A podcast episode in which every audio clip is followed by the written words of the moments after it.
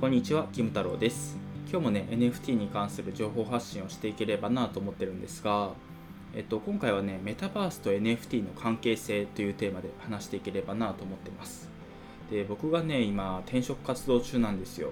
で、まあ、NFT とかね、メタバースとか、まあ、そのあたりのね、コンテンツを扱う企業さんにね、どんどん転職活動していて、で、やっぱすごいですね。その、今僕がその NFT アート買ってますとか、そういう話をするとね、それだけで、まあ、評価が上がるというか、えー珍しいね、みたいな、まあ、そんなに勉強してるんだ、みたいな、なんかそんな感じに褒めてもらえてとても嬉しいんですけど、で、その中でね、やっぱりその、企業さんに質問する中で、まあ、メタバースをね、これから展開していきたいっていう企業さんが多いんですよ。だからその僕からしてもねいろんなところでメタバースって聞いてるのでまたメタバースかっていうふうに思ったりするんですよね。でだからどういうふうにねメタバースを作っていきたいですかとか、まあ、メタバースで何を実現したいんですかみたいなそういう話をするんですけどまあ中にはねなんかメタバースって今流行ってるからちょっと書いてるだけとか目指してるだけ みたいなそういうことを言う企業さんとかも中にあったりしてでその中にはね、まあ、かなり考えてるというかメタバースをねこういうふうに作っていきたいんだっていうふうに考えてる企業さんもあって、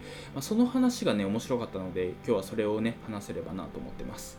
で要はねそのメタバースっていうのを経済圏としてあの使っていきたいんだっていう企業さんはねあるんですよ。で、まあ、そこにね、まあ、いろんな企業さんとか、まあ、個人でね何かお店を出したりとかできるようにしてそこで、まあ、NFT とかコンテンツを売買するっていうそういうね経済圏をねメタバースで作っていきたいんだっていう話をねしてる人がいたんですよ。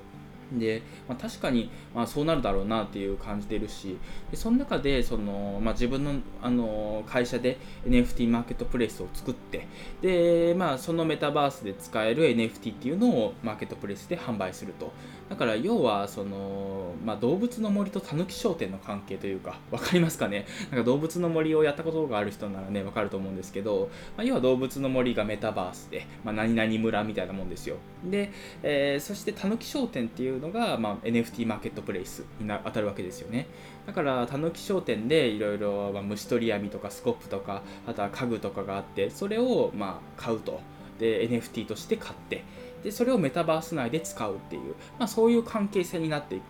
と思うんですよね。でやっぱりねその NFT アートっていうのが、まあ、一段落したというか、まあ、こういうふうにあの使えるよねっていうのがね多分開拓があの一通りできた感じがするんですよね。その NFT アートとしてそのクリエイターが潤う仕組みができて。でまあジェネラティブアートでまあコミュニティ形成ができるようになってでそのジェネラティブアートのもう一つの活用方法としてクラウドファンディングみたいな使い方をされているみたいな。なんかそういう NFT アートのその使い方がまあある程度まあされてでプロフィール画像としても定着してっていう。じゃあ次 NFT は何を見せてくれるんだ？どんな体験をさせてくれるんだ？ってなったら多分メタバースの空間に参入していく気がするんですよね。つまり何が言いたいかっていうと今は NFT イコール NFT アートと言ってもいいぐらいもうアートが強いというかもうプロフィール画像に使うための NFT みたいななんかそういう感じの要素がねかなり強いのかなと思ってるんですがただこれからはねその NFT イコールそのメタバースで使うアイテムかあとはメタバースで何か遊ぶためのチケットとか、まあ、NFT アイテム NFT チケットとかそういう文脈で NFT が使われる可能性が結構高いんじゃないかなと思っています。だから、まあ、アートとしての要素だけじゃないよ NFT はっていう、まあ、そういう世界にねこれからなっていくのかなっていう気がしていますというそういう話でした。というわけで今回は以上なんですが今回はメタバースと NFT の関係性というテーマで話してきました。